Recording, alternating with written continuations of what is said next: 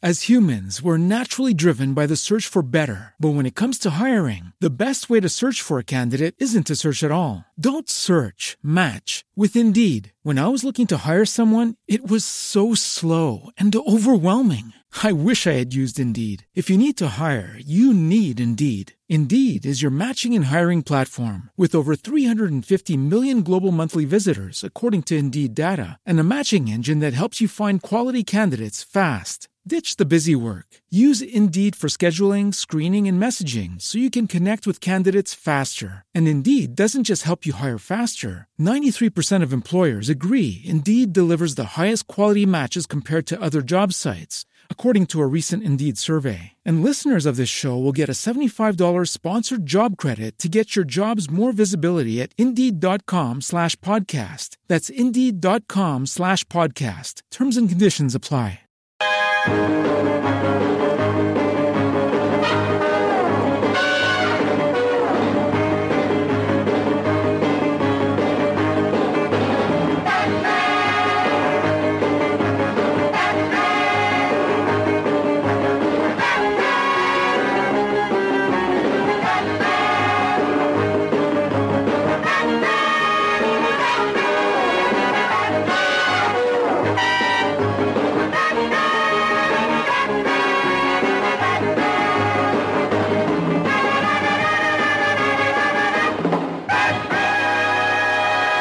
Bienvenidos una semana más a Slumberland, la tierra de los sueños, donde cada semana hablamos de cómics, TVOs, novelas gráficas y sus adaptaciones tanto a series como a cine. Don José Bravo, ¿cómo estamos? Muy bien, otra vez por aquí. Pasando un poquito de frío, ¿no? Sí, un poquito ya, la verdad. Joan, ¿tú qué tal el frío? ¿Cómo lo llevamos? Bien, bien. ¿La criatura? Bueno, bien, bien. Él la ha pasado peor, pero ella nos transmite todos los virus, o sea que pasando estos días estupendamente. Mucho más frío está pasando Julián Clemente, no sabemos si por eso todavía no ha podido estar con nosotros. Em, esperamos que en breves minutos, como decía el clásico, lo tengamos aquí. A que sí entendemos, y agradezco muchísimo que haga el esfuerzo de haberse venido a grabar un ratito de Slumberland, es a don Dani Simón, que hacía mucho tiempo que no te intendabas, tío. Hola CJ, larga y próspera. Ah, no, que esto es de otro podcast, perdón. Eh, Jolín, tenía muchas ganas de estar con vosotros en Slumberland, de verdad. Muchas gracias por invitarme. Hablaremos después eh, de series, precisamente, y ya sabéis que Dani no va a hablar de Star Trek sí o sí. Hablaremos de las series basadas en cómic y lo que estamos viendo durante este mes. Acabaremos, como siempre, con nuestras recomendaciones. Un poquito antes de eso, tendremos el corte de la semana, entonces Joan nos dirá por qué pusimos a Parchís la semana pasada. Pero antes de eso, es el mismo Joan con el que Estamos, empezamos. estamos ansiosos por saberlo. No, claro, claro. Esto Era fácil de todas maneras, pero sí, sí. Esto... Empiezo con... Pero antes de eso, como siempre, empezamos con las noticias. Joan Rovira, ¿qué tenemos? Pues la primera noticia eh, a mí es de las que más me, me ha gustado. Y eso que luego porque quien entra a la noticia que no mire, que yo mi inglés es un poquito, pero hay un estudio que los niños entre 4 y 6 años que van disfrazados de, de Superman, perdón, no, de Batman, que a Bravo le interesará, estudian rinden mucho mejor en, en el estudio. Vamos a ver. Lo hubiese preguntado a nosotros, Bravo, ya podemos decirlo que ya. ¿Pero quién hace, quién hace esos estudios? Vamos, yo lo sé, yo lo ¿Quién lo hace? No, ¿quién lo paga? Esta es la parte sí, de eso lo intercambio. Vamos a ver, Este, independientemente de que Bravo esté ahora con los calzoncillos en la cabeza diciendo lo sabía, lo sabía, el- la muestra de este estudio, ¿con quién lo han comparado? ¿No lo han comparado con Spiderman y Lobezno? O sea, eh, seguro que Julián también se pre- pregunta esto. Yo espero que, que metan más dinero para seguir estudiando y saber con qué, eh, con qué superhéroe con, o, con, o con qué personaje ¿Por se qué estudia mejor. estos estudios a ti y a mí, tío? Claro que sí, yo Pero creo que montado podríamos fatal. ir y dice, esta semana vas a estudiar de... Yo lo cogería un corto maltés, un eternauta, pero también le pondría su lobezno. No, no, yo no, que- no, no, no, El que- efecto de la mente infantil de Jodorowsky. A ver, a, ver, a, ver el sesgo, a ver el sesgo de género, Joan, que a ti no te podemos pillar en este renuncio. El sesgo de género, que las niñas disfrazadas de Milagrosa, que hay un puñado de. Eh, yo de creo que estarán estudiando mejor. que ver. Sí. Pero yo creo que estarán estudiando mejor. Simplemente animarte a, a- a estudiar disfrazado. A ver, sabéis que mi dificultad con inglés. La gente que entre a la noticia y se entere bien, porque yo he leído el titular, que ya me ha costado, y, ya luego he leído un poco la noticia y esto. Pero os recomiendo entrar y saber es esto. Pero oye, si de verdad se está estudiando esto, yo, eso, me, nos ponemos a hacer un planteamiento y a, a utilizar a nuestros hijos e hijas de, de cobayas. Los niños disfrazados de Batman riden más, eso es lo que has dicho. ¿no? Háblame de Francia, que el francés es mucho más tuyo que el inglés. Venga. Vale. Eh, los ganadores de, de Angoulême, bueno, sobre todo, eso ya se sabía, la mención de, hon- de honor, el reconocimiento especial de este año era para Richard Corbin, y luego la- el, el- el premio especial lo ha ganado la saga de, de Grimm, de, de, de Jeremy Moret. nada, siempre una curiosidad y yo otra lista más de cosas que tendré curiosidad de leerme, del montón de cosas y sobre todo estar pendiente de las que llegan. Como siempre, Angoulême, eh, muy pendiente del cómic europeo y, y quiero ver muchas cositas, pero bueno, tenéis todo el listado, pero dar la noticia que la tenía para la semana pasada, pero como no la dimos. Eh, Marcel Satrapi se lanza también a la pintura. Muy Ahí, bien. ahí pondré el enlace que me da cuenta que no, que no lo he puesto, puesto la noticia, pero ha hecho ya una exposición también con directamente con cuadros, entonces pues nada, que esta gente que viene el cómic ahora le dé todas las partes, pues me parecía también una, una Es- parte interesante. Es un salto porque cuando el cómic no te da dinero te metes en la pintura, que es donde realmente está. el- Te, te aseguro, si, eres- si te llamas Marian Satrapi o, o eres artista de cómic en Francia, ganar dinero ganas. Sí, sí. Y además, si eres Master Satrapi, es lo bueno que ya tienes la firma, haces cine, haces pintura, ya lo que hagas, la gente te lo va, te lo va a comprar. Más cosas. Eh, esto ya necesito que me, que me digáis si es bueno o no. Eh, dice la noticia que la segunda temporada de American Gods queda en buenas manos. Jess Alexander, yo ahí me pierdo de los... En un colaborador habitual de, de Brian Fuller, colaboró con él en Aníbal, le había colaborado también Mm. en, en, en Discovery, en el tiempo que estuvo en Discovery. Pues de lo que podían encontrar es cierto que es un tío que no tiene nombre y que quizás se lo puede hacer con la segunda temporada de American Gods. Hasta que veamos qué es lo que ocurre. La marcha de los dos no ha sido especialmente eh, favorable para, para lo que pudimos caer. Ya no solamente de Fuller, sino también de Green. Green que tuvo un año glorioso el año pasado entre esto y la mitad, bueno, hizo el guion de Logan, hizo el guion de seis o siete películas más. eh, Tuvo un año brutal, acabó con guionizando el- la última adaptación de del asesinato del Oriente Express, también estaba el detrás. Y la otra noticia que también nos falta ver es que teóricamente el, el propio Gaiman iba a coger bastante de parte de las riendas de llevar como showrunner la. Eh, eso la se dijo, pero eso retrasaría mucho, porque está con la Lo que pasa es que adaptación yo creo de que va la estar- película de Buenos Presagios. Al final lo que vamos cada vez más son equipos de dos. Uno que supervise Mm. más el trabajo diario, el, el hablar con los técnicos y se está iluminando, y luego otro que haga más la supervisión del, del equipo de guionistas y que lleva la trama. Yo creo que eso es lo que están buscando. Pues que Gaiman se puede dedicar más a supervisar la trama argumental y hablar con los guionistas, que es al final lo que yo creo que puede aportar más, pero luego necesitas un showrunner de batalla que sepa pelearse con los electricistas, sepa pelearse con la cadena, sepa pelearse con el mundo, y yo creo que por esto han fichado a Alexander. Todo esto viene por un resultado, es que no lo sé, pero en tema de audiencias, se ve que no tienen las audiencias que esperaban en una Sobre todo que se han gastado en lo que querían, lo del año siguiente, lo de Navidad Sí. y lo de así. Sí, yo, yo el lo que digo es que la audiencia no, no espectacular, no era mala, pero esto, pero que el presupuesto no era para esa audiencia, era como... Pues a mí me da la sensación como que la, que la primera temporada era como que se estaban cortando un poco por el tema de lo típico, ¿sabes? Que la primera temporada van un poco a probar y luego en la segunda ya cuando tienen una, un- un- una audiencia considerable ya, ya lo dan todo. Pues si me decís que ya que se han gastado más de la cuenta, es que no hay demasiado. Se nos incorpora, como os comentaba antes, don Julián Clemente. ¿Cómo lleváis la nieve, tío? ¿Qué tal, familia? Ya se ha secado esto. esto- Eh, es que no puede ser, sí, es que no puede ser.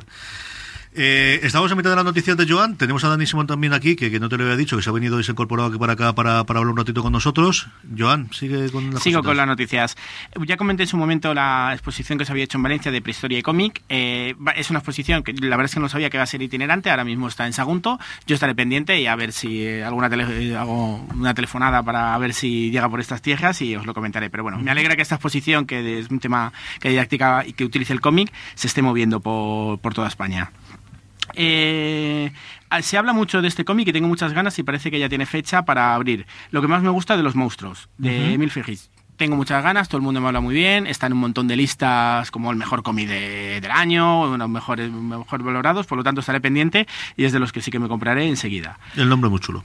Eh, el accidente de metro de Valencia se convertirá también en un cómic. Cristina Durán, eh, Miguel Ángel Giner y Laura Ballester, que es la periodista que hizo el libro, eh, sale además mañana, editado por Astiberri, pues mucha curiosidad, porque además es un trabajo periodístico por una parte. Eh, los autores vieron una de las presentaciones del libro eh, y decidieron que esa historia se tenía que contar en, en cómic y hablaron con la periodista y creo Autor- que quedó. Autores de Valencia Ciudad, además. Sí, exacto, exacto, además muy, muy de la zona. Entonces, muchas ganitas también de, de cuando salga a verlo. A este Más lo traeréis a hora de cómic, ¿no? Sí, yo creo que sí, en algún momento tendrán que, que venir. Os, os apuntaré en la lista de pendientes. Y una cosita más. Siempre que saca cómic Cristina Durán acabe viniendo a Alicante a presentarlo. alguna vez, sí, sí, al final, de alguna manera, viene. Y bueno, por último, eh, el 21 de enero se inauguró una exposición eh, que es Jordi Bernet, fundido en negro, eh, en la biblioteca Jaume Fuster de, de Barcelona. Pues nada, aparte, mirar la gente, que la gente mire el programa, porque habrá algunas actividades que acompañan, creo que hasta, hasta abril. Y nada, ver los trabajos de Bernet allí dentro de, de toda la semana negra que han organizado, pero que va a estar más tiempo la, la, la exposición, pues nada, un- una delicia. Eso mola mucho, sí, señor. Bravo, noticia del Action Comics 1000 para no perder la costumbre. Claro, sí, ya esto se ha convertido en costumbre semanas, ya, vamos a actualizar un poquito la información. Oye, pero es que esta esto no pasa todos los años, ¿eh? bueno, eh, lo primero que sabemos es que, bueno, ya sabéis que había dos versiones del Atom Comic 1000 y que había un poco de confusión con el tema. Y lo que han hecho, que deberían haber hecho desde el principio, es cambiar al, al libro gordo, digamos, al que es una recuperación de historias antiguas de Superman, le han cambiado el nombre de Atom Comic 1000 a Atom Comics 80 años de Superman, que ya que era lo, lo- lo más coherente a No, yo, yo ya lo no lo quiero, yo ya no lo quiero. Bueno, tú, tú no lo quieres porque es el debut de Bendis en DC ahí y, No, eso y te- viene- y te dolerá como a mí, ¿no? No, no, no. Yo lo que he hecho es comprarme el 1000. Ah. eh, propiamente dicho, que además le han puesto los mitos, así que quedará bonito con los TPBs. Bueno, y ahora seguimos con la gran noticia, la que esta sí que es la noticia del año, es que eh, Brian Michael Bendis va a tomar las riendas de lo que es eh, de lo que es Superman en DC. Esto lo cambia todo. eh, para mí es una gran noticia. ¿Te gusta o no Bendis? Eh, la gran noticia creo yo que es el hecho de que DC lo ponga todo con Superman. A partir de ahí, o sea, todo te quiere decir pues a su gran estrella ahora mismo, que es Michael Bendis, o al quien sea, me da igual, te puede gustar más o menos, ya te digo, pero lo está dando todo por Superman y eso a ya me parece una buena noticia. ¿Esto en qué se traduce? Vamos a, vamos a un poco a recopilar la información. Eh, empezará todo, Michael Bendis va a empezar en el Alton Comic número 1000, en el, el que ahora es el 1000, que es el normal, ¿vale? que es una, una recopilación de historias nuevas, cortitas, por varios, eh, varios de, los, de los mejores o de los más importantes autores que tiene ahora mismo DC. Eh, de ahí pasamos ya a DC Nation 0. ¿Vale? Eh, ¿Esto qué es? Esto es, una, es un número especial donde van a colaborar varios artistas también y que, pero sí que va, va a tener un poquito de historias de Batman, de Superman, un poquito de todos. Es un, no sé cómo definirlo exactamente, una especie de, de nuevo Rivert o algo así, ¿no? Parecido, no es un renacimiento, pero algo parecido, como una unión de todos los superhéroes.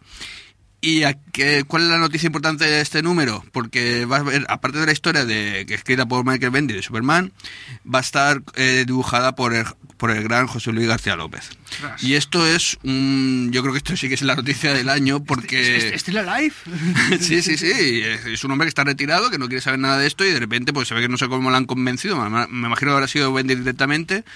Los De, calzoncillos, tío. la vuelta del y le han dicho, volvemos al canon y tú eres el canon, toma. No, no, a mí me parece una pasada el hecho, aunque sean, me imagino ser una historia corta, estamos hablando mejor, no sé, seis, estoy aquí ya un poco especulando, pero seis páginas o una cosa así, pero yo creo que ya es un puntazo, solamente por esto ya merece la pena comprarse ese número, el de Generación número cero. Y de ahí ya pasamos a lo que va a ser la primera miniserie de Ma- Michael Bendis, que se, llama, se va a llamar Man of Steel. ¿Esto suena de algo? Sí, De nada. eh, nada. alguien empieza Un por... tío de Marvel que ficha para hacer. Sí, yo, y, y se Nada, y- nada. y- y- eh, para no decir nombres tenemos John B, ¿no? Mejor J. Byron, ¿no? Sí, sí, sí. Bueno, encima es que con el mismo nombre de serie, que es Man Steel. O sea, es un poco ya, claro, ¿para qué esconderse? Eh, claro. va, va- va a dibujar la Bendis también. Es una cosa muy inteligente, que al contrario que John Byrne no lo dibuja él. Sí. mm. Y, y nada, pues tenemos una miniserie que, como digo, de- que es Man of Steel, que va a ser de seis números, y a partir de ahí ya va a coger las riendas ya del guion de las series de Atom Comics, tanto como, se supone que de las dos, de las dos mensuales, de Atom Comics como de Superman. A mí ya vuelvo a decir, te puede gustar Bendis o no, porque yo sé que también hay gente que yo hablo con gente y hay gente que sí que le gusta, hay gente que le gusta menos y gente que no le gusta nada. Pero yo creo que la gran noticia es darle importancia otra vez al universo Superman y de verdad si coge otra vez el papel protagonista que se merece, porque yo estoy ya muy cansado del DC Gotham. Vale, siempre es lo mismo, siempre nos sentamos en Gotham y en su oscuridad y demás, y yo creo que es un poquito abrir el espectro y dar un poquito de más de color a todo esto. Sí que es una muy buena noticia. Bueno, vamos a terminar ya con el Atom Comic número 1000, que ya llegará, todavía queda mucho, y como cada semana voy a tener que decir algo, voy a dejar más cosas para adelante. Un par de cositas más rápidas, ¿no? Sí, esto es rápido. Eh, nada, eh, la serie Happy, eh, recordemos que es del cómic de Grant Morrison, eh, ha sido renovada para una segunda temporada. Yo por lo menos no he podido ver nada todavía, ¿vale? Aquí no se ha estrenado en España y no es una cosa de la que se haya hablado especialmente. ya, no, no, está... Mm. Eh, es tan cierto que ahora todo Dios suele dar una segunda o una tercera temporada a casi todas sus creaciones, pero no nos ha vuelto a hablar nada. A mí me gusta muchísimo el intérprete. Es un Mm. tío que me, me- Meloni me gusta muchísimo, me gustaba en Ley y Orden y me gusta en, en un par de comedias que ha hecho después con la Viscómica, me ha gustado mucho lo que hacía. Y tengo curiosidad por verla, porque digo, aquí, hasta donde yo tengo conocimiento a día de hoy, nadie la ha cogido. Mm. Bueno, vamos a ver. Yo ya dije, mi trailer me llamó mucho la atención, me gustó, pero vamos a ver cómo es la serie. Y cuando lo veamos hablaremos de ella. Bueno, otra noticia rápida, y es que hay una aplicación en internet, os vamos a dejar el link para que podáis meteros, que se llama eh, Marvel Create Your Own, eh, comics.com. Es una aplicación que se está anunciando bastante por, pues para crear tus propios cómics, ¿vale? O sea, no sé cómo va a ir exactamente, pero tú coges imágenes de, pues eso, eh, imagino cogerás fondos, cogerás ya personajes y demás, vas moviéndolos y demás, y una especie de Photoshop ya preparado. Y nada, puedes crear tus propios cómics. Me parece una cosa muy. Yo creo que al final todos nos vamos a meter alguna vez, por lo menos. Sí, esto va a ser un, esto va a ser un generador de memes. Va Sí, a ser sí. eh, Spearman diciendo cosas de política española y cosas por el estilo, seguro. Pues sí, sí, la verdad es que ahora que lo pienso va a, ser- va a ir todo por ahí, por ese tema.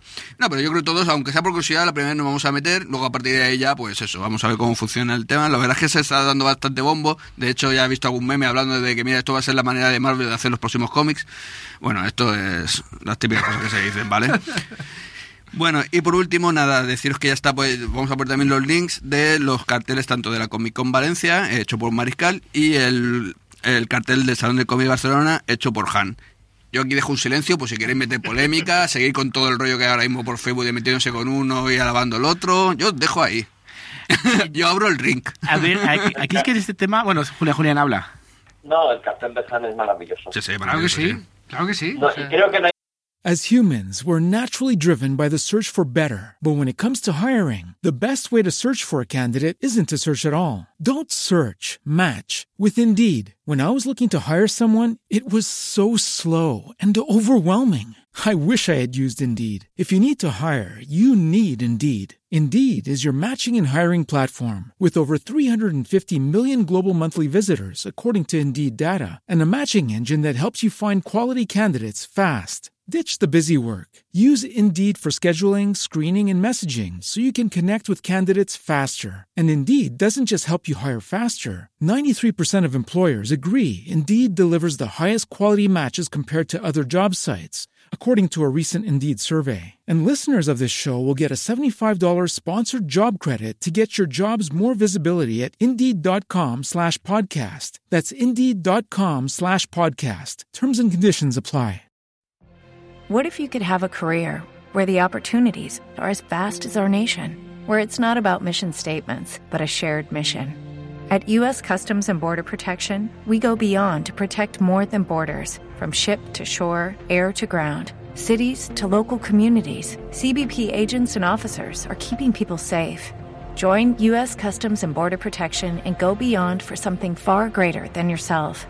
Learn more at cbp.gov/careers.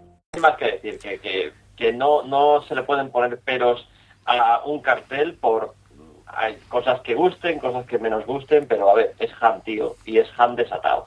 Hmm. Sí, sí, sí, sí. Eh, eh, a bote pronto está Black Sad, gente de DC, gente de Marvel, eh, eh, Little Nemo, que la gente de Slamberland nos tiene que gustar. eh, en fin. Mm. Hay un avión que en el Salón de Barcelona tiene que Sí, verdad, Es un, can- es un canto de amor a personajes de cómic por Han Jodín, que es que lo que critique es que no tiene que saber quién es Han y lo que significa. Yo, lo que tengo que decir de los. Me han encantado los dos eh, pósters, cada uno en su estilo. Los dos son la idea que tú tienes de. Yo tengo una idea de un póster de Han para el Salón del Cómic y es esto. Y tengo una idea de Mariscal para un salón en, en Valencia con Pumbi y es esto. Otra cosa es que te guste ese estilo que te guste otra cosa. Pero yo creo que esa es la idea que tienes. Es eso. Es exactamente lo que han tenido estos dos carteles. Sí, el, el Mar- Mariscal ha dicho, me han encargado eh, un, cartel para el Salón del Cómic de Valencia, Cómic Valencia, y tengo más de 60 años, Pumbi. Y ha puesto al Pumbi con su estilo, es Pumbi Kobe, ¿no? Sí, a ver, Pero, yo... pero además es que reconoces a los dos. Sí. Es decir, eh, no cae el peso ni, ni para eh, ni para Pumbi ni para Mariscal. Es decir, ves como un- una rara mezcla de Sanchís y Mariscal. A mí eso me ha gustado también mucho. Sí, sí, no, yo justo lo- en las líneas esas, la- las polémicas, como he dicho ahora, absurdas algunas veces, el de Han a los que nos encanta, pues maravilloso, te da todos los personajes que quieres que te den y luego las tonterías de si está o no está, es que es- ese es el cartel que espera. Y el de Mariscal es que lo creo que yo lo que buscan con ese cartel. A mí que salga Bumbi me encanta. Eh, sí que algún comentario sí que puedes decir, bueno, no sé si el público que va a un salón de este tipo tipo será el mismo, pero es que yo creo que juega muy bien a eso. Es decir, el salón va a tener un público que va a buscar esos actores, esos, esas primeras líneas de guionistas. Está buscando un poquito esa marca de que se note que es una Valencia con toda la importancia que tuvo la industria del cómic en Valencia, la línea clara de todos estos personajes. Entonces, un guiño a eso está muy bien que lo tenga. Y si es a través de Bariscal, que además te va a abrir para que todo el mundo hable del cartel fuera del circuito del cómic, yo creo que, que está muy bien. Y luego ya te puede gustar más, menos, si se han esforzado más, pero... Y yo el de Han, maravilloso. Hashtag haters gonna hate. Esto, esto podría ser una sección de Slammerland, también lo, lo propongo. Señor Clemente, ¿qué tenemos esta semana? A ver, yo mm, me voy a salir un momento por una vez mm, de lo que suelo hacer, que es las noticias de cine, las noticias de televisión, porque desde ayer es que vivo sin vivir en mí. Salvat a publicar, estos son palabras mayores, señores, un coleccionable, coleccionable, es decir, va a estar en, en los kioscos durante, durante 48 entregas, de eh, Los patos de Karl. Es decir, la obra completa de Karl como 8.500 páginas, va a estar recopilada en 48 tomos. Yo os digo, esto dentro de unos años eh, va a ser el típico TVO que se publicó, eh, todo el mundo quiere conseguir y no hay manera de conseguir porque se agotó de una manera absoluta y es un coleccionable, no es algo que suele permanecer mucho tiempo en, las tiendas. Van, van a ser 12 euros por tomo, unas 192 páginas. El tamaño me han comentado porque yo todavía no he podido ver lo que es un tamaño un poquito más pequeño que un comic book.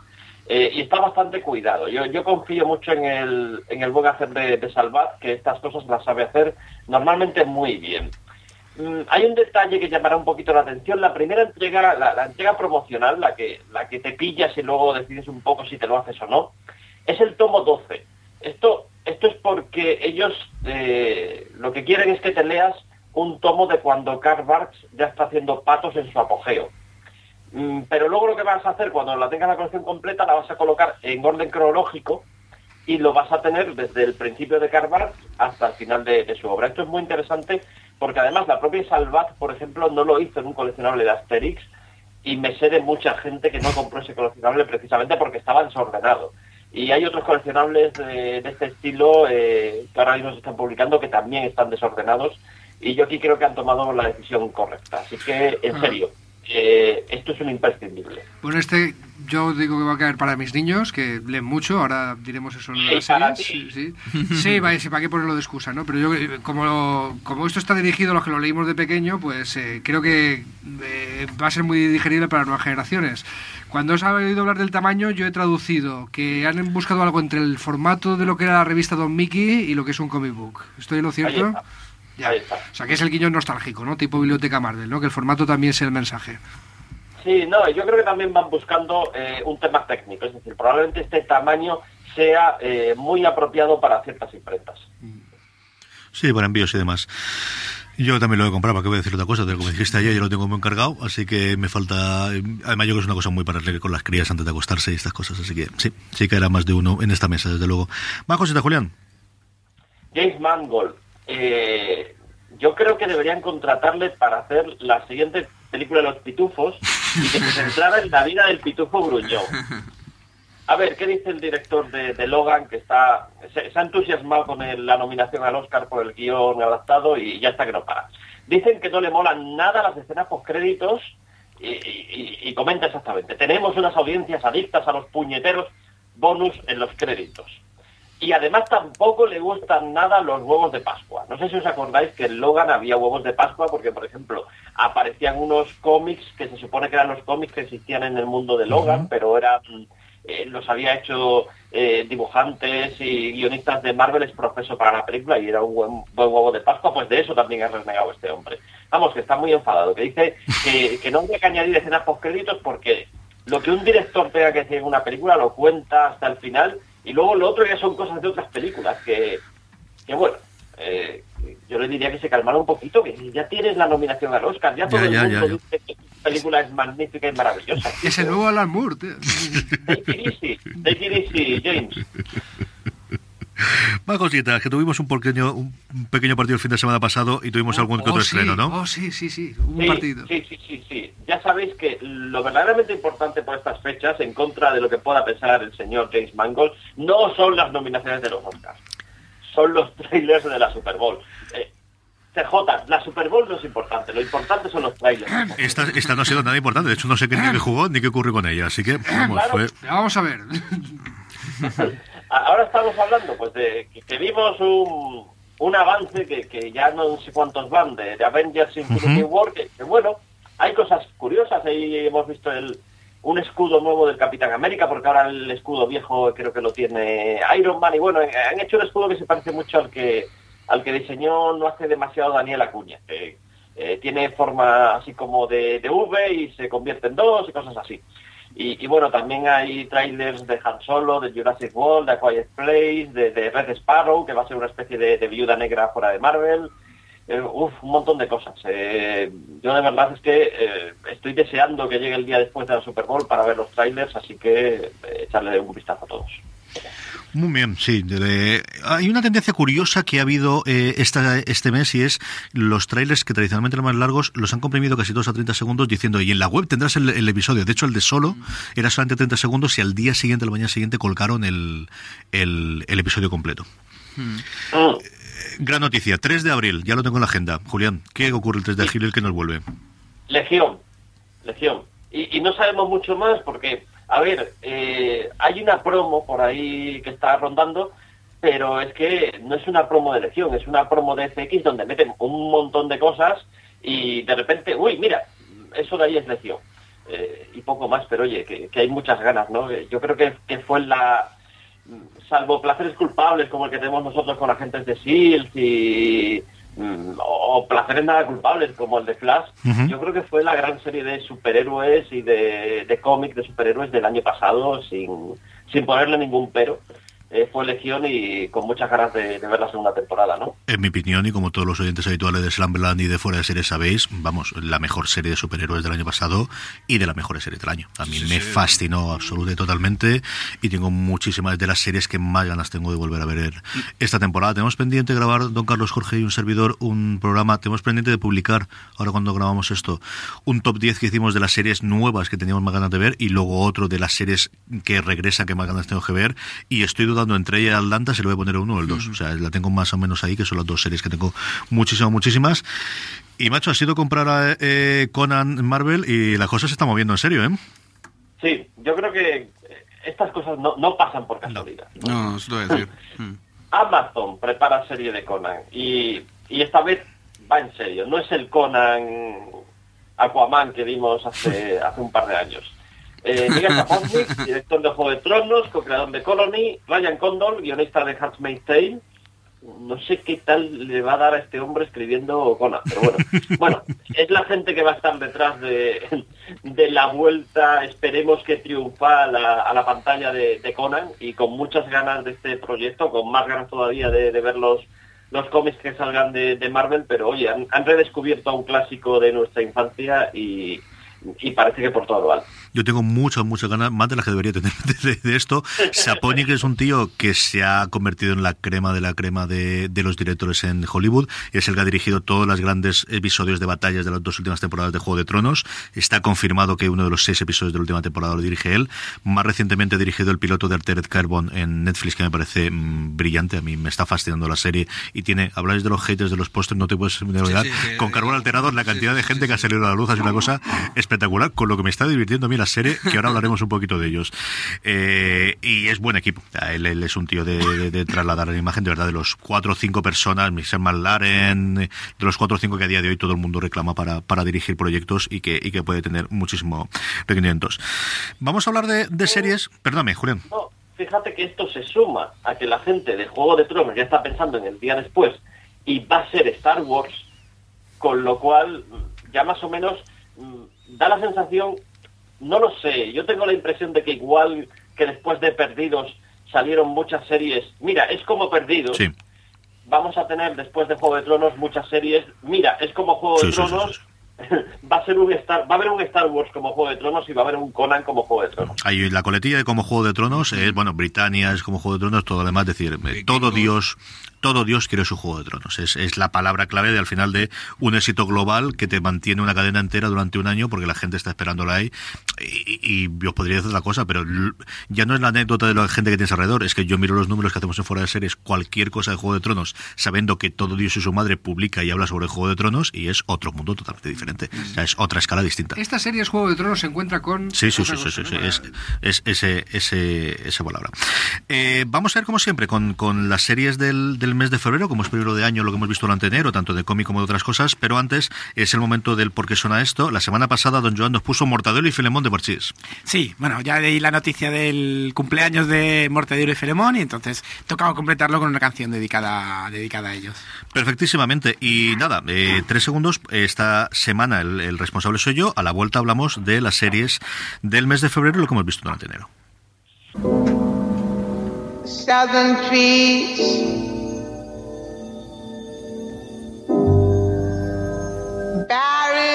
Strange fruit.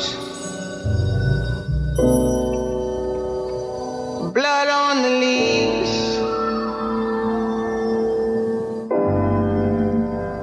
And blood at the roots.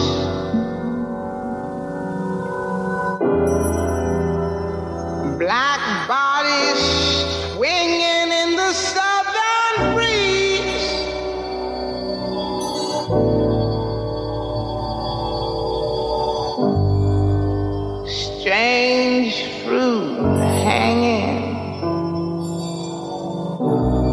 poplar trees.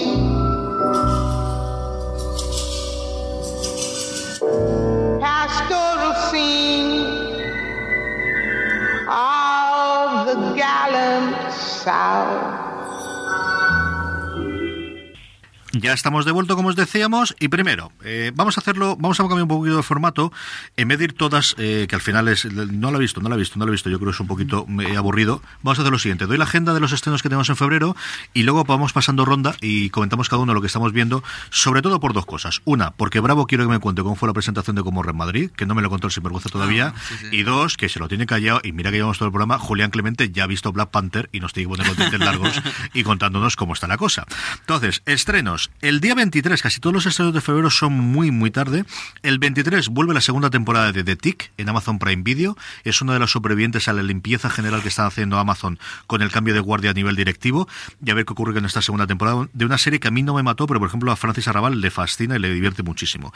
El día 25, la otra gran fecha de la otra gran serie, venida menos en los últimos años, pero que sigue estando por encima del resto después de Juego de Tronos, que es The Walking Dead. Estrena la segunda parte de su octava temporada, simultáneo, como sabéis, el estreno en Fox a la misma hora, al día siguiente ya en doblado. Sabéis que además eh, es la última con el showrunner, al que le han pegado una patada para arriba la propiedad, eh, la proverbal patada para arriba, lo han convertido en una especie de supervisor de todas las series del universo Walking Dead, y a una guionista, por primera vez, si no estoy equivocado, la showrunner de The Walking Dead va a ser una mujer, que la cogen para la novena temporada a ver qué ocurre. Y luego, esta me apetece mucho a mí, el día 26 en la CW se estrena en Estados Unidos la cuarta temporada de Zombie, que no tiene nada que ver con el cómic, pero que es una muy, muy digna adaptación.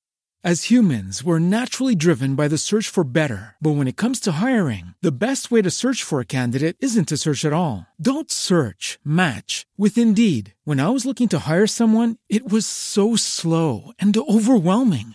I wish I had used Indeed. If you need to hire, you need Indeed. Indeed is your matching and hiring platform with over 350 million global monthly visitors, according to Indeed data, and a matching engine that helps you find quality candidates fast. Ditch the busy work. Use Indeed for scheduling, screening, and messaging so you can connect with candidates faster. And Indeed doesn't just help you hire faster. 93% of employers agree Indeed delivers the highest quality matches compared to other job sites, according to a recent Indeed survey. And listeners of this show will get a $75 sponsored job credit to get your jobs more visibility at Indeed.com slash podcast. That's Indeed.com slash podcast. Terms and conditions apply.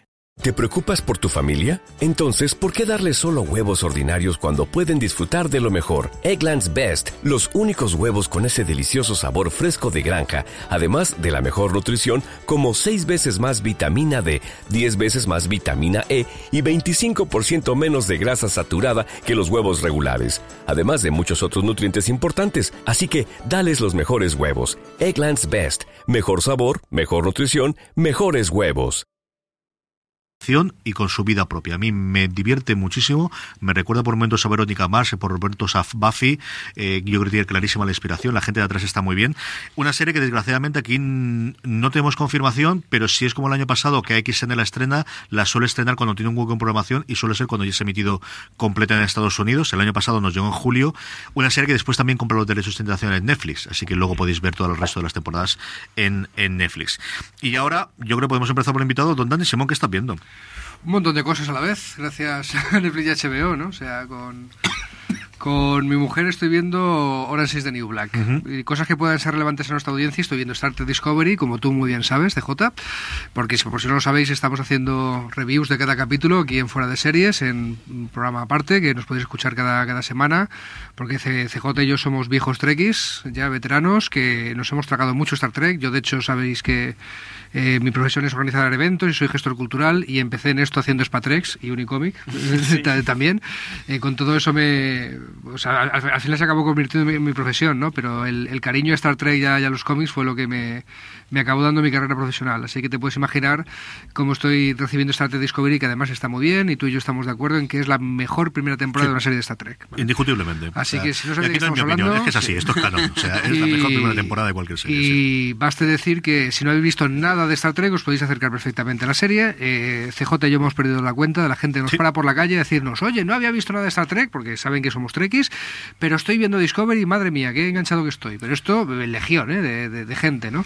Luego ya viene el tema de que en Netflix, que es donde la mayoría de la gente está viendo Discovery, eh, están las otras series de Star Trek y, bueno, si tienes un amigo Trek y consultas una página de mejores capítulos, pues te puedes acercar a esas series, pero ahí está, Discovery.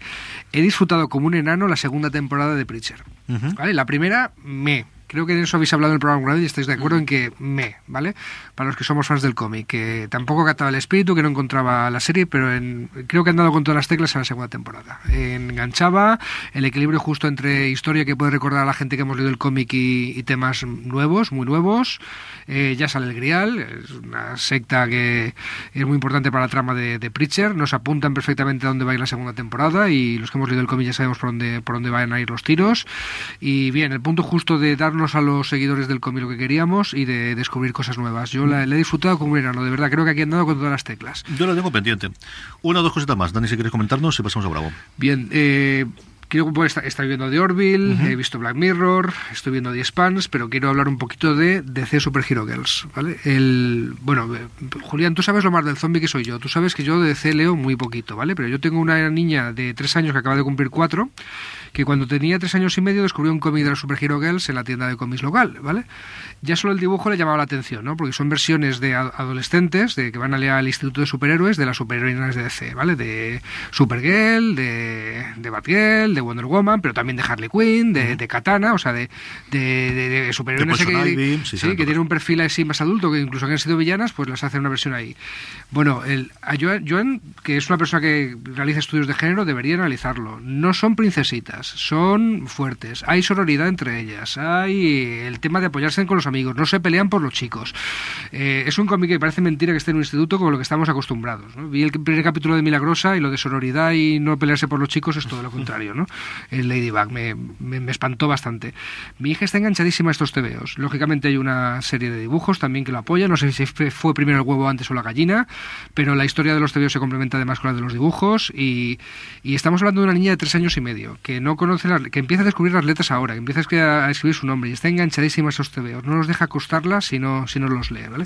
Por favor, Julián, yo he venido al programa solamente para pedirte que Marvel haga una serie así.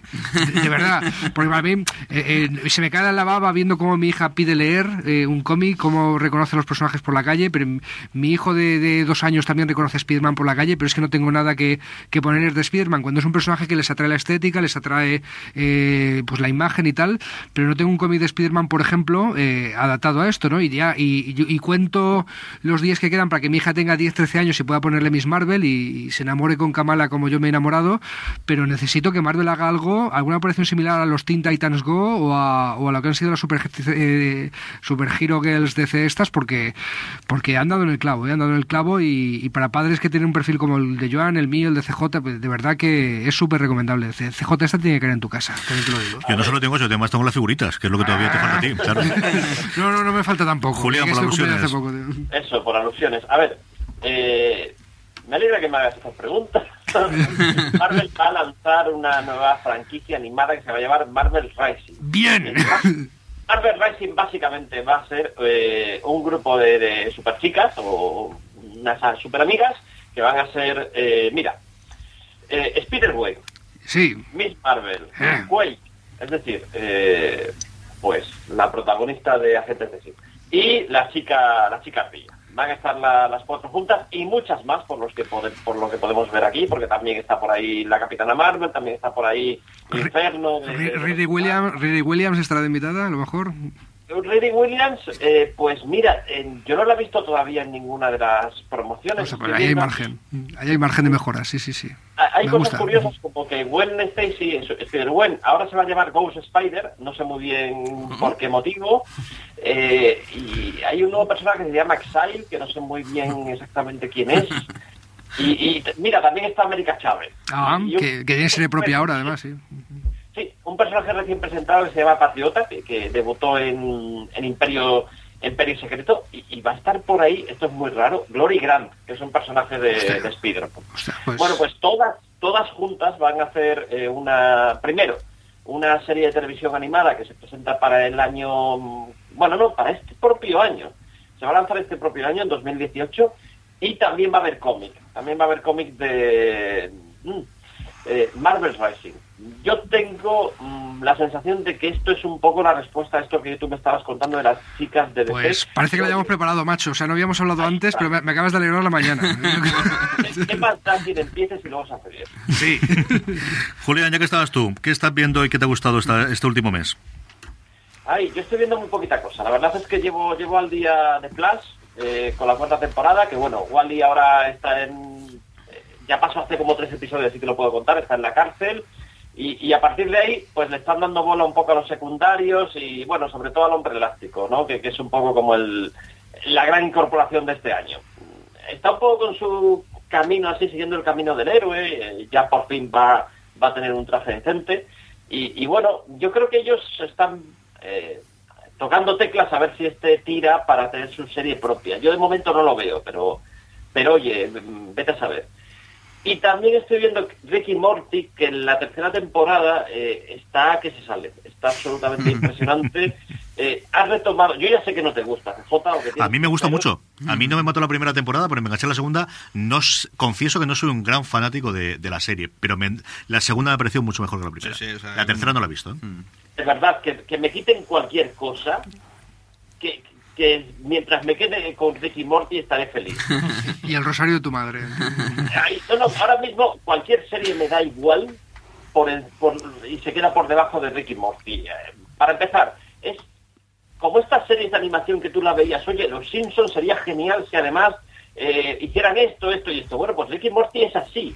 Ricky Morty tiene todo lo que puede molar de una serie de animación y te da todo lo que tú le pides. Eh, tiene, tiene continuidad. Eh, han retomado el argumento de la segunda temporada de una manera alucinante. Los episodios siguen siendo unitarios y cada uno tiene su tema y cada uno puede llegar a una profundidad impresionante en una frase, aunque siga siendo una aventura de despendolo, de pasártelo bien, de eh, tirar todo por la ventana, de hacer cosas bestiales y, y- y brutales. El otro día, bueno, el chaval pasó en un momento dado por delante de la tele cuando yo estaba viendo algo y me dijo, "¿Y ¿qué es eso, papá? Y era, era, era, era, eh, Morty que le había atravesado con un disparo en la cabeza y se veía lo que había detrás y, y, y no pude explicárselo al niño, pero de verdad, esta serie es alucinante, de verdad. El, mm, no es propiamente de cómics, aunque sí tiene cómics, pero todo lector de cómics tiene que verla. por un millón de razones. Y es una de las extrañísimas series que van a más. Que es van a más Sí. creativamente, que van a más eh, de, de run run y van a más de audiencia. Como Preacher. No, mira, pa- pasó algo muy parecido con Hora de Aventuras, que hay un cambio muy brusco entre la primera y la segunda temporada. O sea, tú ves la primera temporada, en Ricky y Morty creo que pasó algo muy parecido. Estaban todavía un poco a ver, a ver cómo tratamos esto. Y cuando vieron lo que funcionaba y que no tenían que cortarse para nada en ningún sentido, que funcionaba lo que era de verdad el despendole total, es cuando ya de verdad en la segunda temporada cogen el, el ritmo bueno. Y pasa, pasa con Ricky Morty. Ricky Morty no se empezó a verla hasta, hasta que se empezó la segunda temporada. Y la tercera temporada, como Julián, también creo que es una maravilla. Que hace, no soy tan fan, porque yo sí que he sido muy, muy, muy fan y sigo siendo de Hora de Aventuras. No soy tanto de Ricky Morty, pero sí que me encanta, sí que me parece una, una pasada, la verdad. Tiene, algunos momentos que de verdad que son brillantes. Este momento Pe- brillante. ¿Pero se la podemos poner a los niños? ¿La podemos poner a los niños? No, no, Vale, no. gracias. Vamos, gracias. No, no, por favor. Poder puedes. Estar más lejos, es decir, O sea, hora, hora de aventura la vendían para niños, ¿sabes? Y la estamos Sí, viendo pero para ahora los entonces sé que lo pueden ver los niños Sí. porque no se enteran de lo que está pasando Ricky en Morty realidad. tiene un tocado. Ricky Morty sí que, sí que utilizan palabrotas, sí que va mucho más directa. Vale, Dicho vale, eso, pues- yo voy a consarlo cuando tenía tres años Aníbal y no me ha salido tan mal la niña de momento. Mira, yo soy muy laxo a la hora de elegir lo que le pongo a mi niño. Es decir, la película favorita de mi niño es eh, Parque Jurásico. Ujú.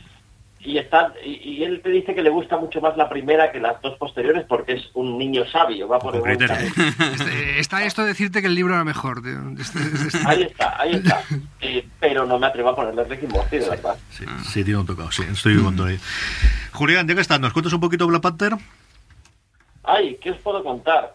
¿Qué te ha gustado? Dinos qué te ha gustado, Leñe, que tenemos ganas de A que ver, nos me ha digas eso. La peli está bien, pero es que estoy toda la peli que, que me entran ganas de, de gritar Hakuna Matata, ¿sabes? Porque es que se parece mucho a Rey León.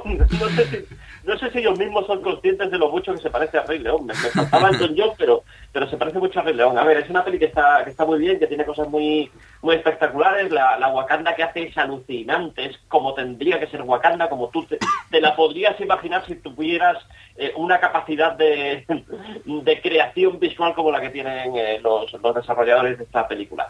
Eh, y, tiene cosas que están muy chulas, las tías están increíbles eh, todas, le, perdonas una historia de amor que meten por ahí a Capón y que sobraría perfectamente porque todo lo demás que hacen con las chicas está está absolutamente genial. Todo lo que decías de empoderamiento, de sororidad, está aquí y está por lo grande. Dijeron, oye, ¿qué va a ser primero? ¿Una peli eh, con negros o una peli con chicas? Eh, bueno, pues va a ser una peli con negros y con chicas, y es esta. Y luego llegará Capitana Marvel. Y me encanta Suri, me encanta Suri. Tienen, tiene que ser Pantera Negra en la tercera película, porque la segunda se lo tienen que llevar a Nueva York eh, y hacer cosas chulas en, en Nueva York. Al margen de eso, sí le veo críticas, sí le veo, sí le veo cosas que, bueno, son, son mejorables. Yo creo que se ha pegado demasiado a la fórmula, probablemente porque mm, ya tenía demasiado riesgo encima la película como para eh, no confiar en algunas cosas, no mantener el suelo firme en algunas cosas, y yo creo que se ha pegado demasiado la fórmula de, Marvel. Mm, Para mí le falta humor, que es algo que suele, suele estar de sobra, eh, a veces en exceso, suele decir gente, yo creo que no, en las películas de Marvel, pero yo creo que le falta, le falta humor a esta película y le sobra un poquito de, un poquito de solemnidad. Eh, me gustaría que me sorprendiera más, más allá de, digamos, lo que es puramente técnico. Me, me gustaría que me sorprendiera el argumento, que en algún giro fueran un poquito más valientes, pero por lo demás creo que es una peli que va a disfrutar mucho la peli. Lo veremos igual. Eh, me hace gracia porque estaba, estaba, estaba definiendo mi película Marvel eh, perfecta, que es que le, les- les- le falta humor y le sobra solemnidad. O sea, eso es lo que quiero yo. Le va a encantar Eso es de fe, eso es de fe. Bravo, cuéntame cómo fue aquello de irte allí y ver a la gente esta de Gomorra. Ah, muy bien, pues vosotros ya sabéis, los que me conocéis, que soy muy, muy, muy fan de esa serie, una serie italiana, eh, que recomiendo los que podáis verla en, en versión original con subtítulos. Y que me parece, eh, yo soy, bueno, eh, los que me conocen mejor o sea, saben que yo para mí el padrino cambió mi vida, luego fueron Los Soprano, The Wire y demás, a todo muy relacionado con la mafia, ¿vale? Y Gomorra es todo lo que conoce de la mafia es eh, olvidaros de eso porque es otra cosa. Es darle la vuelta, es quitarle la glorificación esa que le dio el padrino a la, mafia y, y ver de verdad lo que son los barrios bajos y ver lo que es la camorra, que son los chavalillos que están como locos por ahí intentando ser alguien y que normalmente no llegan ni a los 30 años. Es una pasada de serie. A mí me parece alucinante. Me parece alucinante por dos cosas. Porque por una me da, me da la sensación de que cómo han hecho esto los italianos, Y luego dices, no, no, si es que solo ellos, solo ellos podían haber hecho esto. Es como si un- alguien fuera de Norteamérica intenta hacer The Wire, es imposible, no conoces aquello. Pues pasa lo mismo. Y, y me parece alucinante, bueno, fui a la, a la premiere eh, que fue hace poco y estuve allí, yo era como un chiquillo, ya sabéis, cuando veo a gente famosa y tal y cual, yo es que veo al, al Jenny, que es el protagonista, que es eh, Salvatore Espósito, y yo como si fuese el Jenny, ¿sabes? Allí, y este es un capo de la mafia, hostia, que de puta madre, que estoy aquí haciendo una foto con un capo de la mafia, ¿sabes?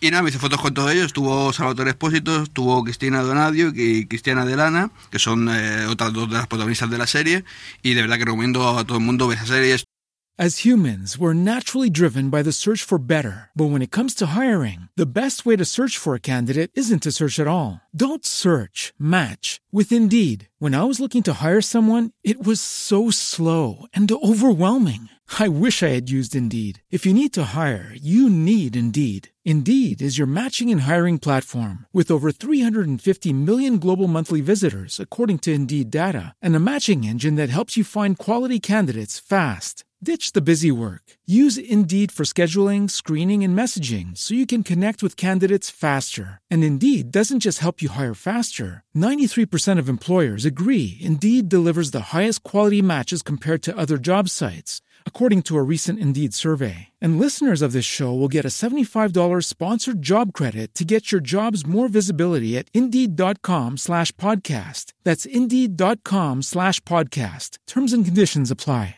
Fuera del mundo del cómic y demás. Es una serie muy seria. Recomiendo. Hay tres temporadas actualmente que creo que están en Sky España. Eh, la primera temporada está muy bien, muy, muy bien, pero es que la segunda me parece perfecta. O sea, es como la segunda temporada de The Wire. Ahora, por poniendo otra vez el mismo ejemplo. Eh, las- eh, The Wire llegó a su cumbre en la segunda temporada, yo lo tengo claro. Pues aquí pasa algo parecido y es impresionante eh, qué nivel de crueldad y cómo te desmonta lo que es eso, la glorificación de la mafia, de todo ese tema de, de- del honor y entre ladrones, eso no existe, eso, eso, eso es mentira, eso es una cosa del, del cine y de, y de un concepto que sí, que está muy bien eh, para, para verlo desde lejos y como, como ficción, como en El Padrino, que ya te digo, que para mí es mi película, que, que la película que me cambió la vida. Pero es eso, está muy bien verlo de lejos y esto es verlo todo muy de cerca. Eh, para los que habéis leído el libro de... De, de- Salvatore, de- eh, se me ha ido el apellido del. O sea, no sé que- cómo rayos, lo- lo- lo- Sí, sí, lo- eh, no me sale no, no me sale el nombre. Salvino, Salvino Sí, apellido. eh, ay, no me sale el nombre, bueno, da igual. Eh, vamos a ver, el libro es todo realidad y esto es ficción, ¿vale? O sea, no tiene demasiado, pero sí que está todo basado y él está detrás de la serie y demás, o sea que... Y comparándolo con la película, eh, sí que tiene... A mí la película me gustó, pero no demasiado, pero está muy está bien. Y esto tiene... Va por ese lado de... ¿Os acordáis de la historia de los dos chavalillos, no? Que eran así, pues es un poquito ese tema, sobre todo en la segunda temporada, de esa, de esa camorra, de esa, jo- de esa juventud. Eh, bueno, paso ya de, de Gomorra. Bueno, el, como no está en Netflix ni en HBO, Netflix ha sacado su burra, ¿no? Para hacerle un poco la Sí, rosca. de hecho, es que su burra está hecha, eh, por lo menos la, es que han sacado una película y una serie, ¿verdad? Puede ser. Hay dos cosas. Yo, eh, a mí me ha recomendado Netflix eh, su burra. Y cuando busco Sí. Gomorra en Netflix, como no está, me se ha recomendado su burra y Narcos. Sí, pero Tuvo último Movistar Plus, se acabó aquello y ahora que la tiene, que de hecho ha sido la primera gran apuesta que ha tenido eh, de traer una serie extranjera a España, ha sido Sky. De hecho, el evento que contaba Bravo, que a mí me extrañó, porque era un evento contiguo, eh, conjunto entre prensa y, y aficionados, que al final hicieron un sorteo, si no recuerdo Sí. mal, para que fueses allí a, a presentarlo, que es una cosa que se hace de vez en cuando, pero no tan habitual. Y Sky ha sido el primer gran estreno, tiene ahora tres o cuatro series eh, de cara a este año, posiblemente para dentro de un par de años tienen lo de Helen Mirror de, de Catalina la Grande, que es lo primero que han anunciado, que falta ver si ellos HBO, porque al final Sky tiene el hándicap para entrar en nuestro país de que las producciones suyas suelen ser coproducciones con HBO América, entonces algunas Mm. vendrán a HBO España y algunas Sky, pero se están poniendo las pilas y este fue el primer gran evento desde luego que montó Sky en, en España, España, ha sido sí. eh, estrenar la tercera temporada en exclusiva y montar este salón. ah, de hecho, es que ahora mismo es la gran serie que tienen ellos, con la, con la que intentan vender. Es su juego de tronos, por decirlo de alguna manera. Es Gomorra. Y de hecho, claro, ellos tienen claro que España no somos. Eh, si hay un país que es muy parecido a España, es, es Italia. Ujú. en, en- muchísimas cosas. Entonces, eh, culturalmente creo que es una serie que se puede vender muy bien aquí, bien vendida. No, es que ya la hicieron creo que en Antena 3 o en Telecinco o algo de esto y claro, eh, cuando coges una serie y la pones así, cuando tú te da la gana y a los horarios que tú quieres, pues suele no funcionar. Yo creo que y espero que con Sky España y con la promoción que están dándole de verdad funcione. Y ahora hablando de Suburra, es que Suburra está hecha por uno de los directores de Gomorra. De hecho, de uno de los directores de la serie de Gomorra ya ha tomado bastante nombrecillo por la serie y ya lo están buscando los americanos, entre ellos Netflix. De ahí lo de Suburra. Bueno, Gracias. Háblame de Riverdale, que yo creo Voy que poco la si- sigue yendo. que quiero hablar de Riverdale, verdad. Esto es un placer culpable total. O sea, Julián, yo- ¿has visto la segunda temporada? ¿Julián? Julián no está ahora mismo. Bueno, sigo. No, sí que estoy. Sí que estoy. vale, vale, vale. Estaba pensando que decirte de Riverdale. tío. Había cortado un momento el micrófono, no. Eh, sí, sí la estoy viendo, he empezado a verla, pero no he podido seguir. Le tengo, Vale. le tengo muchas ganas. He de reconocer que no empieza tan bien como la, la, la primera, de momento, pero yo supongo que co- cogerá carrerilla y es lo que espero que ahora nos cuentes. Vale, vale, pues bueno, vamos a ver, para que los que no hayáis visto Riverdale, os voy a poner un, un ejemplo, o sea, es un poco tonto, pero bueno, es, es, vamos a coger las dos primeras temporadas de Twin Peaks, le quitamos todo lo paranormal, nos quedamos con unos chavalillos que viven en un pueblo por ahí y demás, y eso lo mezclamos con la película Gris. De ahí lo que te puede salir es Riverdale, ¿vale? Es, es, en la segunda temporada, sinceramente, eso es que te digo, es un placer culpable porque es un dislate. No has dicho nada que no me haya gustado. Es que, es Gris es un placer Claro, culpable sí, mío. no, es que, que yo la estoy disfrutando un montón, ¿eh? Y que estoy viendo cada episodio y alucino con cada episodio y decir, mira lo que están haciendo ahora, pero mira lo que están haciendo ahora. Pero esto no tienen ya ni, ni vergüenza ni nada, porque han creado un mundo donde ellos han eh, tienen sus propias reglas y hacen lo que les, les da la gana. Y a mí me parece perfecto. Pero de verdad que tiene un nivel de... Si la analizas fríamente... Es de las cosas más ridículas que he visto en mucho tiempo. Pero, sí, sí, claro, o sea, te digo, pues este tío no trabaja y vive solo, pero ¿cómo puede este de, de- de que vive, sabes? Me pongo a analizar todo así de una manera muy, ¿sabes? Muy fría, muy objetiva, y digo, coño, esto no tiene ningún sentido por ningún lado, pero no lo hago así, lo hago de una manera que me disfruto de verdad como un montón. Es una serie donde que ya lo, lo vuelvo a decir, lo he dicho ya varias veces, es, eh, trata sobre la sexualidad de gente que está en su pleno apogeo sexual, en su juventud, aunque luego alguien mata por ahí a alguien y tal, pero es que eso es lo de menos, eso está como ahí, eso está como en segundo plano. La parte importante son las hormonas. Sí. sí, sí. Eh, y aquí, bueno, aquí en la segunda temporada ya han metido ahí un, hay un secreto. Bueno, aparece un tío que se llama el, Masca- el Capucha Negra, que está por ahí matando a gente y demás, investigar, los chavalillos se ponen a investigar y demás.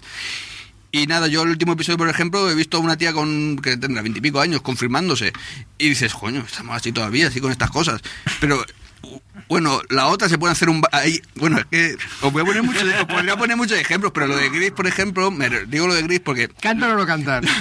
sí que canta, porque cantar. Pero en plan episodio de Buffy musical. así, No, o- todavía no hemos llegado al musical completo, pero llegaremos. Ah, ¿Vale? Cantan muy bien, ¿eh? Sí, Cantan sí, sí, bien. sí, claro, están buscados todos. Esa es otra, otra teoría que tengo yo, que estos son como los espartanos, que al que nace así un poquito feo, lo tiran por el barranco. hay eugenesia. Eu- eu- Eugenesia y Sí, porque es que son todos perfectos, chicos, son todos ellas y ellos, ¿eh? Súper guapos todos, ¿eh? De- pero desde, desde la alcaldesa hasta... Pues tú has dicho, abajo, tú, has dicho Twin Peaks, a mí lo que me recuerda que me dices es a Pleasantville, una película de Tobey Maguire antes de Spider-Man, que era un pueblo idílico, Sí, sí, sí. etcétera, etcétera. Pues algo así. Y aquí, por ejemplo, en lo de Gris, te digo, por lo de, lo- los malos, hay un grupo de moteros, pero es que son no son malos malos, son malillos. Son malosos. Son malillos. Sí, sí. Porque claro, si son un grupo de Gambe- moteros... gamber- gamberretes. Claro, no se dedican ni a, ni a pasar droga, ni, ni a hacer ni a robar, ni nada. Ellos se dedican a jugar al billar ahí. Pues nada, ¿Sabes lo que te quiero decir? O sea, tampoco va- es que hagan- no sé de qué viven exactamente. Va a venir Romperman en un capítulo y va a decir, absorbo el capítulo para los hijos de la Anarquía". Ya verás, Bueno, nos queda nada, menos de 10 minutitos. Dime, Se Julián. supone que son traficantes, pero, pero no llegas a verlo exactamente en ningún Mm, momento. No, no, Julián, es que en esta, en esta se- segunda temporada ya se queda claro que no son traficantes. Bueno, ya verás, porque es que, bueno, ya, ya no te voy a contar nada, que no voy a hacer spoiler.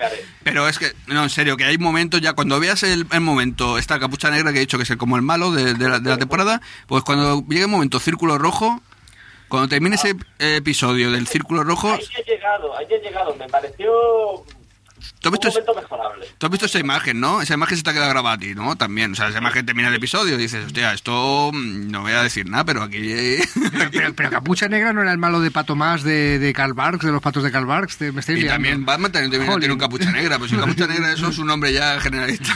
Nos quedan 5 minutitos para las recomendaciones y para cerrar el Sí, invento. bueno, termino ya. ¿sabes? Joan, ¿qué tienes? Ah, de recomendaciones, pues... No, de recomendaciones no. ¿Qué tienes de series? ¿Qué viendo? nada, pero aprovechar vosotros. Si yo de series no no veo nada.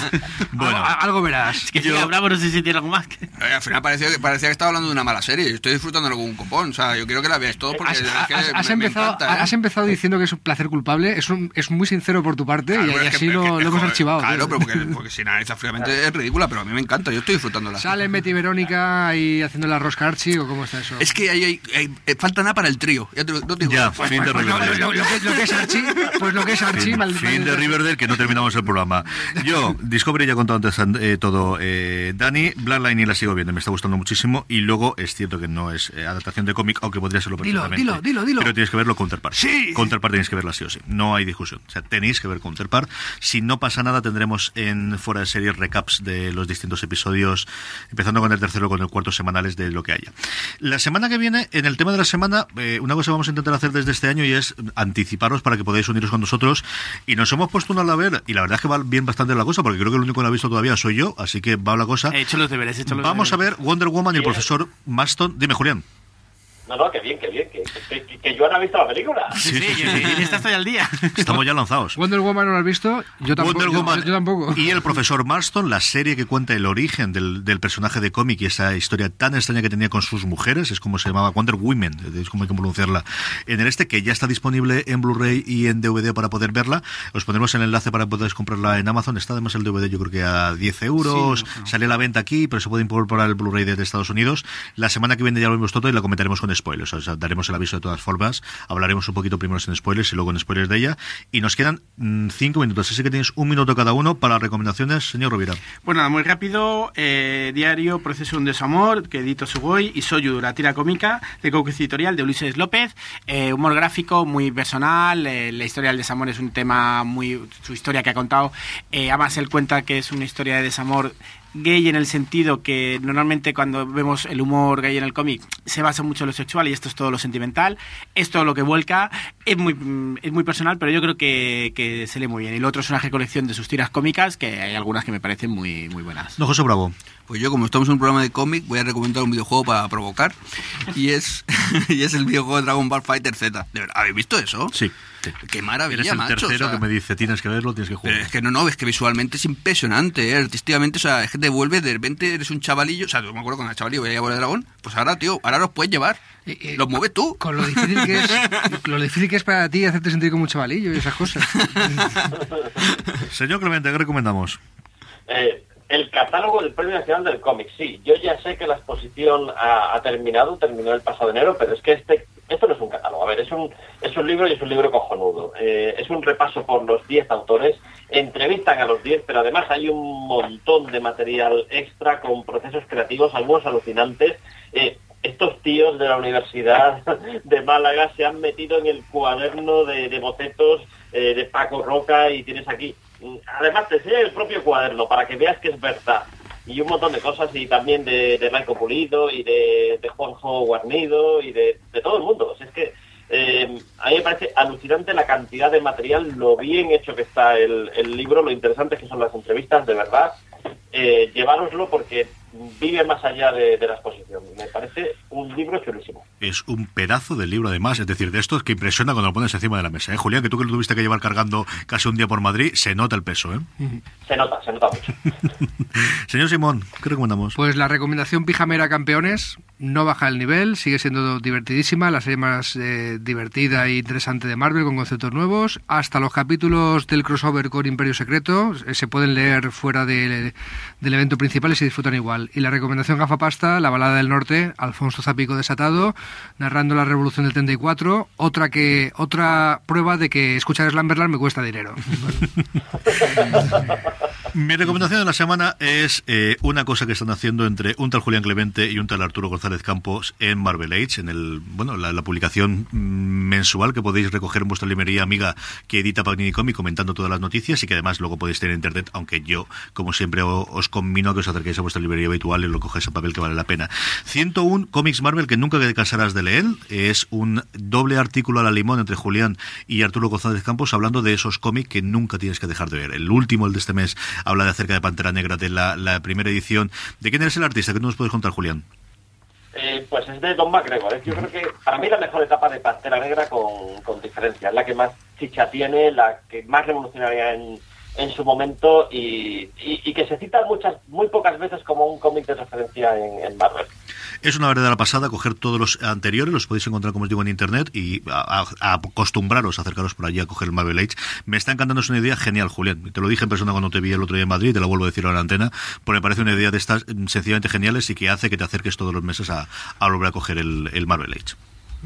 Muchas gracias. Pero poner más, de lo un, único- pero poner más de un cómic por, por Marvel Ace, por, por favor, que uno, uno- una por semana ficha de estas se me por queda mes, corta. uno por mes, Sí, que es la sí, parte sí, dura. que se me queda muy corto, Claro, de verdad. claro. de- Es que por- nos vamos a pasar así ocho años. Algo hay que hacer en la vida. Algo hay que hacer en la vida. No podemos estar todo el día de, de charlete y de cachondeo.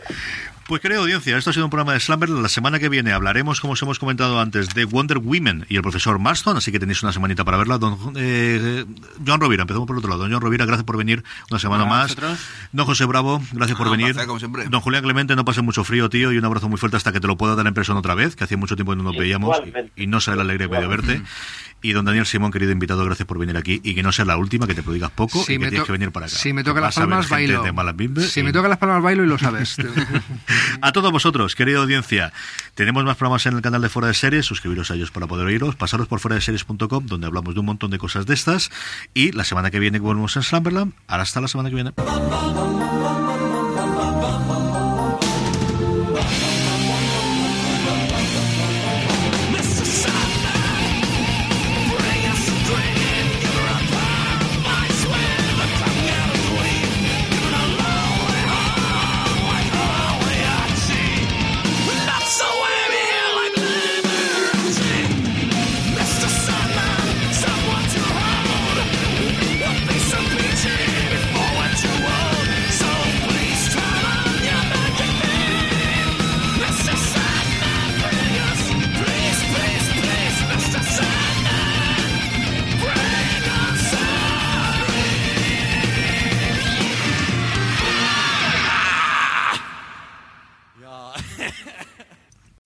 As humans, we're naturally driven by the search for better. But when it comes to hiring, the best way to search for a candidate isn't to search at all. Don't search, match with Indeed. When I was looking to hire someone, it was so slow and overwhelming.